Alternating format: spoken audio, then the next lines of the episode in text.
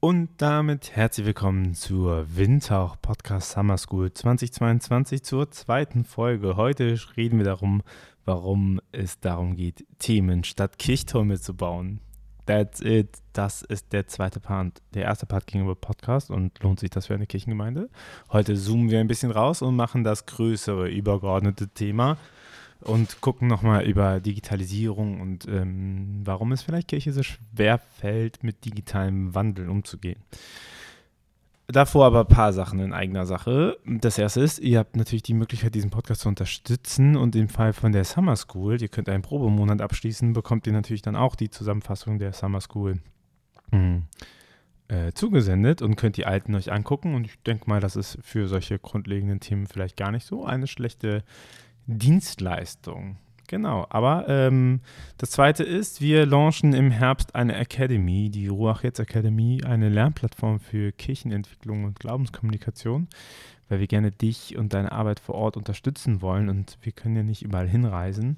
Deswegen gibt es äh, die ganzen Vorträge, die wir so machen, als E-Learning mit Arbeitsblättern, alle eingesprochen, alle zum Nachlesen, alle so oft anzugucken, wie ihr wollt ähm, und mit anderen PartnerInnen bauen wir Kurse mit Eventfotografie mit dem Smartphone, Video, äh, Video-Interviews führen mit dem Smartphone, Kirchenräume ähm, wahrnehmen mit dem Smartphone, äh, ganz viel Smartphone. Aber ich meine, wenn ihr halt auf Plattformen seid, die Bild- und Videomaterial brauchen, dann äh, braucht ihr einen Weg, das zu tun. Ne? Wir geben euch Kurse für Instagram-Kanal aufbauen und Podcast aufbauen. Das alles kommt peu à peu in die Academy rein.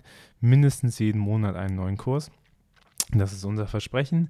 Ab Herbst wird das öffentlich launchen und wenn du dabei sein möchtest und da drauf gucken möchtest, dann äh, trag dich doch in den Ruach jetzt einen Newsletter ein. Entweder du gehst auf Academy, a c a d e e m y.ruach.jetzt oder auf ruach.jetzt, r-u-a-c-h.jetzt dann kannst du dich in den Newsletter eintragen und dann wirst du sofort abonniert, sobald das öffentlich zugänglich ist, ähm, als kleine Abo-Modell. Die äh, AbonnentInnen vom Winter Podcast bekommen selbstverständlich fürs erste Jahr einen Rabatt.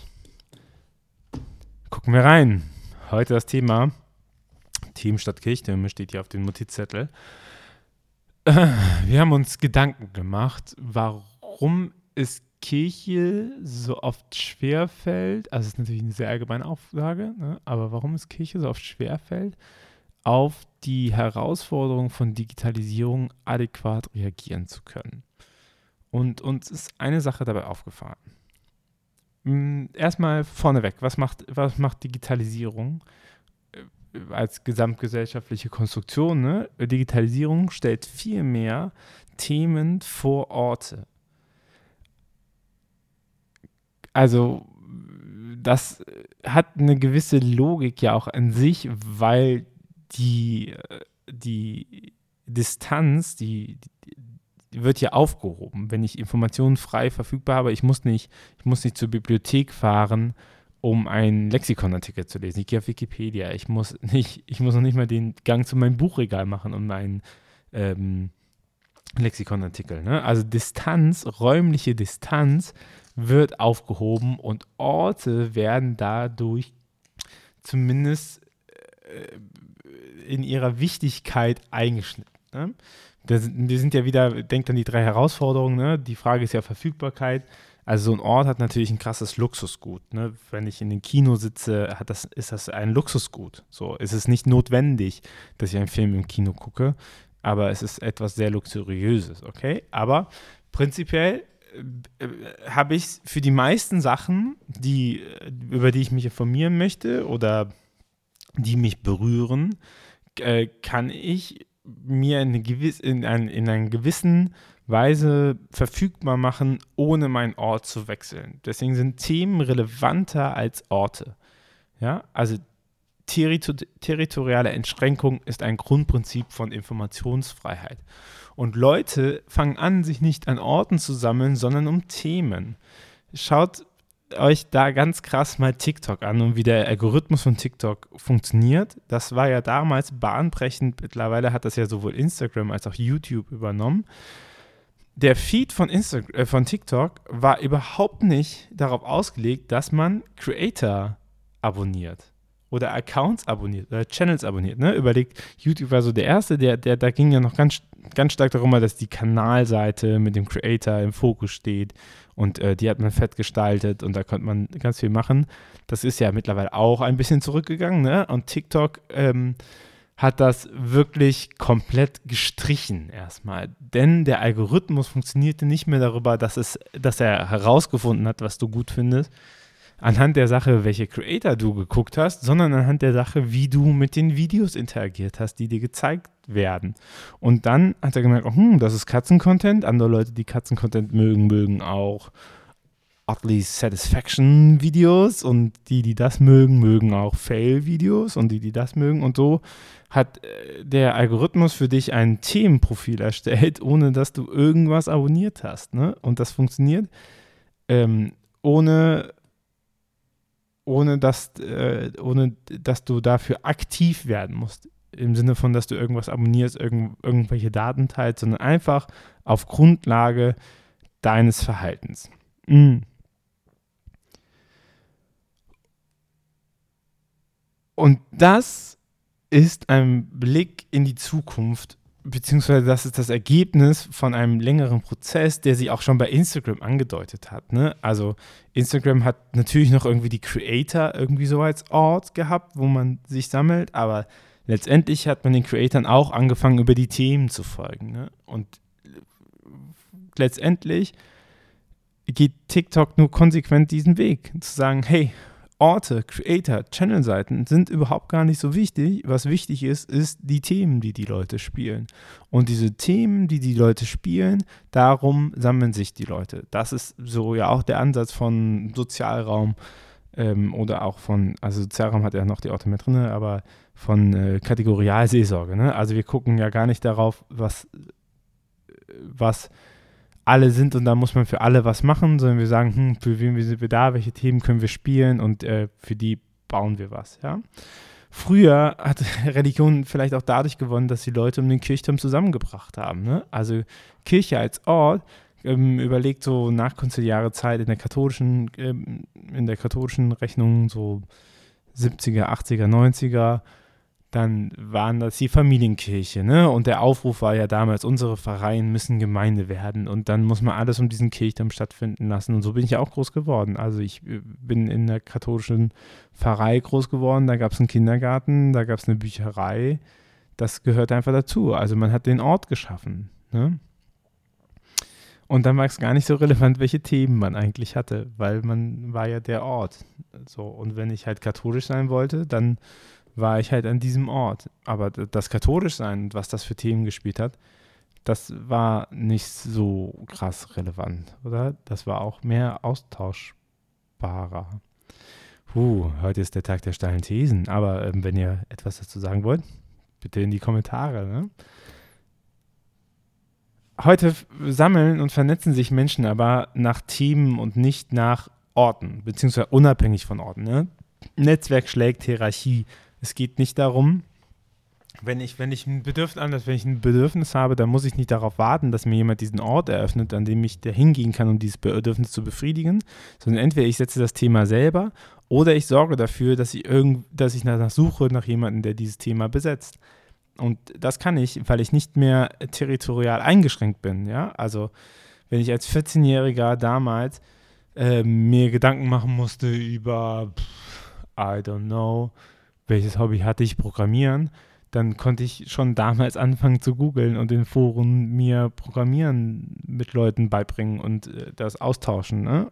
So, das, die, mein, mein Vater musste sich noch Computerzeitschriften kaufen, wo das irgendwie war. Und dann musste man in den Programmiererclub gehen oder so, um das zu machen. Ja?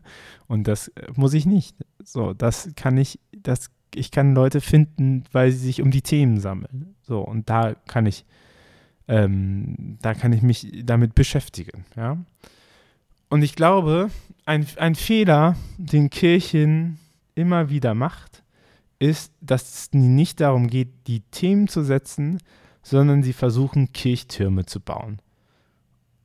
Also wie oft höre ich, dass man sagt, dass man irgendwie Territorialgrenzen versucht hochzuziehen digital, dass man sagt, das ist aber vor allen Dingen für die Evangelischen im Rheinland dafür da oder das ist für die Katholiken im Stuttgarter Raum oder so.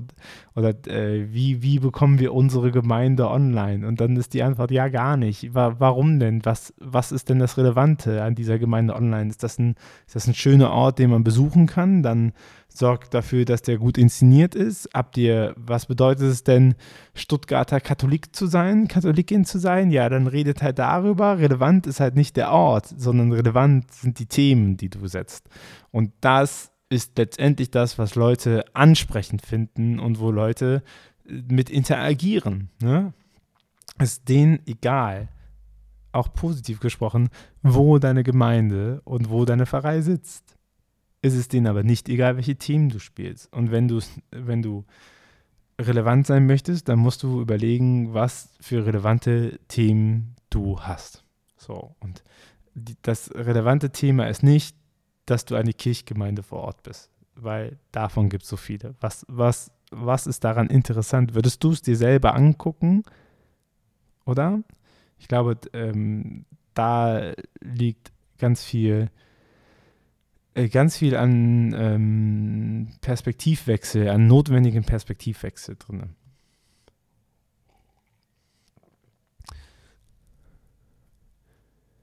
Und über diese Themen entstehen dann neue Orte. Ne? Bei, bei den Menschen, bei den Creatoren um die Hashtags herum. Also Hashtag digitale Kirche ist ja etwas, was irgendwie dann sich doch wieder verörtlicht hat.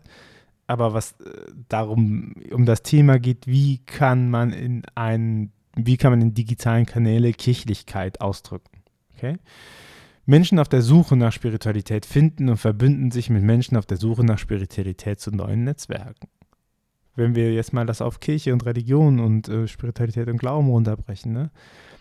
Leute äh, gehen nicht erst an den Ort, um dann zu sagen, ähm, bring mir das bitte bei, sondern Leute, die nach Spiritualität suchen, suchen nach Spiritualität. Und sie kommen bei den Leuten raus, die ihnen das halt anbieten. Und sie interagieren mit den Sachen, die das halt anbieten. Und das zu sagen, ja, aber wir haben einen Ort, an dem du hinkommen könntest, damit wir das mal angeboten haben, aber ich sehe das nicht, ich komme nicht dahin, weil ihr dieses Thema nicht gespielt habt, dann ist es in diesem Kontext irrelevant, weil das nicht sichtbar ist die neuen Orte entstehen um Themen. So, und äh, deswegen ist es wichtig, wenn ich was, wenn ich Leute finden will, dass ich eben Themen schaffe. So, Hashtag digitale Kirche, Hashtag Glauben teilen, Hashtag Bibel teilen, Hashtag digitale Kirchen Das sind immer Momente, wo um das Thema sich Leute gesammelt haben und gesagt haben, ja, das habe ich auch Bock drauf, ne? Was Pastoralreferentinnen so machen was Vikarinnen so machen, was Gemeindepädagogen so machen. Das ist das Thema und das wird dann relevant. Für wen ist dieses Thema relevant? Ja, für andere Vikarinnen und für andere Pastoralreferentinnen, oder? Weil die halt sagen können, ach, guck mal, das sind meine Kolleginnen.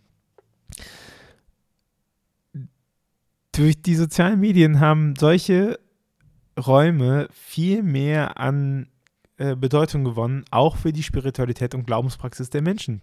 Die Auseinandersetzung mit christlicher Spiritualität und Begleiter, Ratgeber für die Glaubenspraxis übernehmen Leute, die dieses Thema spielen. Ne? Übernimmt eine Kira, ein Jonas, ein Marco, eine Alexandra. Politisches Engagement über äh, Reformbewegungen, über Aufklärung, über Queerness, über inklusive Kirche, ne? übernimmt, übernimmt eine Julia oder eine Lisa Quarch.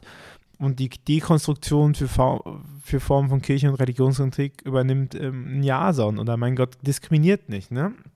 So, also, aber die, die gehen halt über die Themen. Die sagen nicht mehr, ah, wir sind aber der, der Ort ähm, äh, Christen im Internet e.V. Und als Christen im Internet e.V. gucken wir mal, welche Bedürfnisse Christen im Internet haben und dann äh, machen wir Angebote für Glaubensdekonstruktion. Die spielen dieses Thema als Content. So, und, und die, die gehen damit ein, dass dieses Thema unabhängig von ihrer Person wird. Und andere Leute fangen an, dieses Thema mitzubespielen. Ne? Und ich glaube, das ist so, so, so wichtig, dass man anfängt, Themen zu bespielen. Ich habe das bei der Podcast-Folge auch schon gesagt. Ihr werdet es immer wieder hören. Es ist super relevant, Themen zu bespielen. Und was auf kirchlicher Seite ganz oft passiert, ist, dass man versucht, das zu reinstitutionalisieren. Dass man sagt, hier ist das Netzwerk, was sich nochmal darum kümmert, kirchliche Belange im Internet und in Social Media durchzusetzen. Oder hier sind Stellenanteile für digitalen Raum. Und wo das gelingt, profitieren alle davon. Also ist ja super, wenn Kirche in die Infrastruktur investiert, oder? Das ist doch, ist doch genial. Aber wo man es nicht verstanden hat, dann möchte man eine Internetfahrstelle errichten. Äh, warum denn? So, warum denn eine Internetfahrstelle? Die Leute haben nicht das Bedürfnis nach einer Fahrperson im Internet, sondern die, also die haben das Bedürfnis nach, nach Seelsorge im Internet. Das ist ein Thema, okay? Fahrstelle im Internet ist kein Thema. Das wird nicht, wird nicht groß verlangt. Informationen zu haben, das ist ein Thema. Informationen zugänglich zu haben, die, Frage nach Kasualien zu klären, das ist ein Thema. Andacht zu feiern, spirituelle Praxis zu haben, das ist ein Thema eine Fahrstelle online zu haben, ist erstmal kein Thema. Aber ich meine, hey, wenn diese Person diese Themen halt ausfüllen kann, super, umso besser. Ne? Aber ich möchte, euch, ich möchte euch sensibilisieren dafür, dass es halt nicht reicht, Orte zu digitalisieren, sich zu überlegen, was haben wir in unserer analogen, territorialen Struktur und was nehmen wir jetzt davon und machen das online, weil das wird nicht funktionieren. Ne? Also die Leute, die online sind, die ähm, oder online aktiv sind als Christinnen und als PfarrerInnen, die machen das unabhängig von ihrer Stelle, ob sie eine haben oder nicht. Orte stehen eben nicht am Anfang, sondern Orte entstehen, wenn sich Leute um Themen sammeln. Und das ist super wichtig. Ja. Fundamentalisten schaffen das viel besser, Themen zu spielen. Und das ist, glaube ich, auch ein ein Teil des Erfolges, warum sie so erfolgreich sind, weil sie nämlich einfach äh, Themen nehmen und die äh, radikal nach vorne pushen. Zum Beispiel kein Sex vor der Ehe. Damit, wenn ich dieses Thema spiele, finde ich unabhängig von meinem Ort Interessierte für die Art und Weise, wie ich Glauben lebe. Also allein die Tatsache, äh, wenn ich auf einem Account äh, Purity Culture spielen würde als Thema, würde ich die Leute im Internet finden, die genau zu der Art und Weise passen, wie ich Glauben lebe, als vielleicht sehr stringente, sehr duo-des Gottbeziehung mäßige Form von fundamentalen Glaubenswahrheit. So, also fundamental im Sinne von eingeschränkt. Äh, pseudo, pseudo äh, wichtig.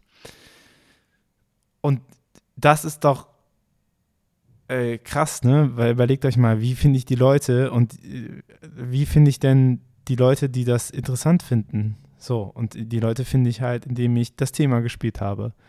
Und äh, analog, ne, analog gab es ja auch immer jemanden in der Klasse, der vielleicht diese Einstellung hatte. Aber der, der hat halt äh, immer eine soziale Regulation erlebt, in der gut oder schlecht, ne? Gruppendynamik können wir auch nochmal drüber reden, aber äh, letztendlich hat diese Person sich ja alleine gefühlt. Und jetzt, wenn ich Themen spiele, kann diese Person unabhängig von ihrem Ort Leute finden, die genau das Gleiche denken. Und so entstehen ja auch Bubbles. So. Lange Rede, kurzer Sinn. Wenn du erfolgreich sein willst in digitalen Kanälen, dann achte darauf, dass du nicht deinen Ort digitalisierst. Also nicht versuchen, äh, Gemeinde St. Michael aus äh, Piff-Paffhausen äh, einen Instagram-Kanal zu geben, sondern zu überlegen, was hat St. Michael aus Piffhausen für sinnvolle Themen, die es spielen kann. Und wenn es diese Themen nicht hat, dann ist vielleicht der digitale Kanal als überregionaler Kanal nicht das Richtige. Und dann fragt man sich, okay, wenn es um Mitgliederpflege geht, was kann ich denn da bei Mitgliederpflege machen? Vielleicht ist da ein Newsletter relevanter. Ähm, könnt ihr mal euch überlegen. Ich hoffe, dass äh, diese Folge hat euch ein bisschen zum Nachdenken angeregt. Ähm, schreibt mir gerne in die Kommentare, wie, äh, wie euer Status ist, ob ihr es teilt oder nicht teilt, äh, ob ihr diese Überlegungen mit, äh, mitgehen könnt. Wir hören uns nächste Woche wieder. Dann schauen wir mal auf dem Instagram und was sich äh, bei Instagram tut und warum Instagram so leichtfertig den Like-Button eigentlich abschaffen kann. Da sehen wir nämlich, dass Instagram äh, stärker äh, als andere Plattformen auf Creator setzt statt auf reine Themen. Auch spannend. Deswegen, bis zum nächsten Mal. Macht's gut. Ciao.